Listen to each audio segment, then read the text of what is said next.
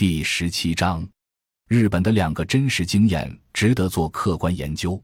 接下来，我们再看构建日本稳态社会的基本制度结构，有两大块算是支撑。既然提出要把日本这幅图画画完，往往是这个图画的角落起到支撑作用的部分，是人们很少关注到的。第一大块就是国内稳定上坚持重农主义的基本制度。内生性的形成土地均分制度派生的小农家村社为基础的内部化机制，这个世界上真正全面完成了村内土地的均等化分配的，只在东亚的儒家文化圈：中国大陆、中国台湾、日本、朝鲜、韩国、越南，而且都有暴力背景。也就是说，这些东亚国家和地区在土地这个基本财产制度上是彻底实现了平均分配的。世界上其他地区，包括亚洲的其他国家、拉丁美洲和非洲等地区，一般找不到类似的基本制度。因此，东亚可以产生一个连带的，但是很少有人分析的组织现象：这些国家和地区都有一定的农村高度组织化特征。无论是日韩台的所谓农协、农会模式，还是中国的高级社和人民公社模式，还是越南的所谓村集体模式。乡村的组织内涵和层级大都是一致的，由此也都是通过综合农协（日本称为 J） 这样的农村高度组织化来形成村社制度内部的群体理性，而这些群体理性也都在工业化过程中有效的内部化处置了外部性风险。基于组织化才得以运作的所谓村社内部化机制，本来属于东方理性的基本经验。大多数研究东亚的中国人却很少谈到。我们最近这几年开始组织中日韩的比较研究，从根本上来看，内部化机制主要在工业化过程中是如何发挥作用的。我们说，相对于国家稳定这个大局而言，土地均分制是基本制度。这在日本至今没有什么太大的变化。像中国这么大张旗鼓的鼓励外资内商进入农村占有土地这种事情。是极其愚蠢的，而在日本长期以来都是绝对禁止的。日本连一般的地方自然人都严禁占有农地，若自然人要进入农业，必须经过考试，履行一定手续。因为日本是一个农业资源严重短缺的国家，特别是耕地资源短缺，这个资源短缺到已经不是一个可以自由交易的领域。在这一点上，日本人是清楚的，同样韩国人也是清楚的。只有中国的所谓的改革家们和学者们才是糊涂的，我们只能说这是东亚稳态社会体系中的一只脚，这个脚跟稳不住就出大乱。中国现在的问题是这只脚在自断其足。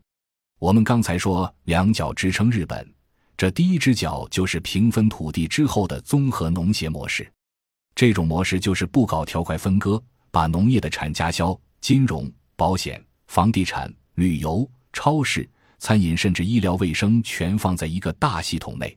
没有中国这种条块分割、互相摩擦造成的过大的制度成本。百分之九十五以上的农户加入综合农协，政府的支农惠农政策等给农民的好处，通过一个农协系统下达，然后农协可以广泛的开展多种经营，在农村办超市、办饭店、办旅游、办金融、办保险，一概免税。法律规定，百分之五十以上的收益返回给小农，这是日本能够内部化处理外部性问题的一个重要的群体理性。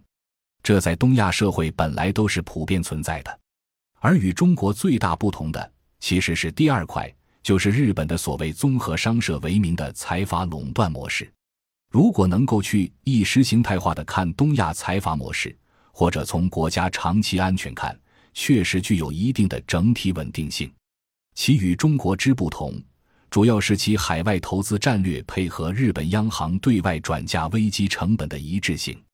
我们中央现在对付西方金融危机成本转嫁的办法，主要是以国家信用对冲、国内印票子，通过制造温和通货膨胀来向社会转嫁外部性危机。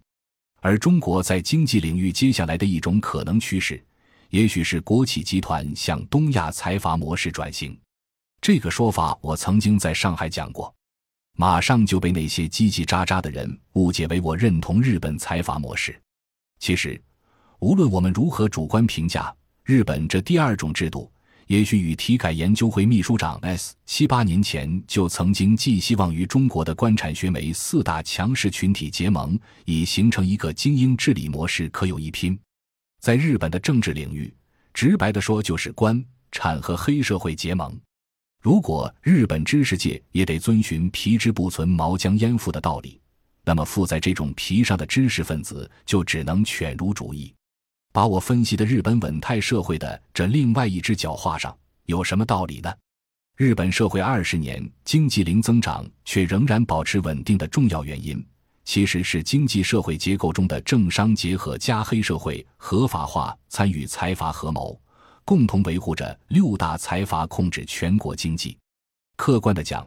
人们如果愿意去西方话语的看东亚的话，类似日本这种政治经济紧密结合的制度，在韩国、在中国某些地区，包括在中国台湾，都能找到类似的形式。虽然内容上未必完全一致，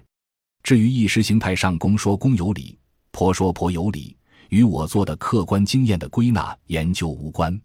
人们总得睁开眼睛看看，东亚各国的经济体制类别有很大的相似性。日本城市中六大财阀和农村经济中的综合农协都具有内部化机制，其存在前提是他们得以分割控制全国经济。那么就得涉及这种财阀之下的企业微观制度。那就是能够内部化处理市场外部性的所谓年工制，利益下划线，R U 下划线，冲下划线 g 下划线，Z 下划线，二十 C 下划线，G 下划线六零 N。企业内部当然不是充分竞争的，但这种内部论资排辈，起码有稳定企业雇佣关系、长期维护员工忠诚度的作用。说到此，算是把我认为应该注意的两只脚画上了，请你们批判。再明确一下我的分析：日本得以在二十年经济危机和萧条打击下长期稳定，靠的是基本制度中的两个结构性支撑，其一是土地均分制加高度组织化，其二是财阀制度加企业年工制，二者都带来内部化处理外部性风险的机制。此外，就是东亚地缘战略中的极端实用主义，紧密结盟美国。战略性搭便车带来外部性成本极低的巨大利益，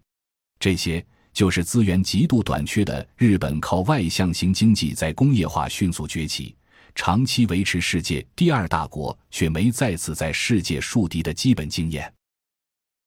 感谢您的收听，本集已经播讲完毕。喜欢请订阅专辑，关注主播主页，更多精彩内容等着你。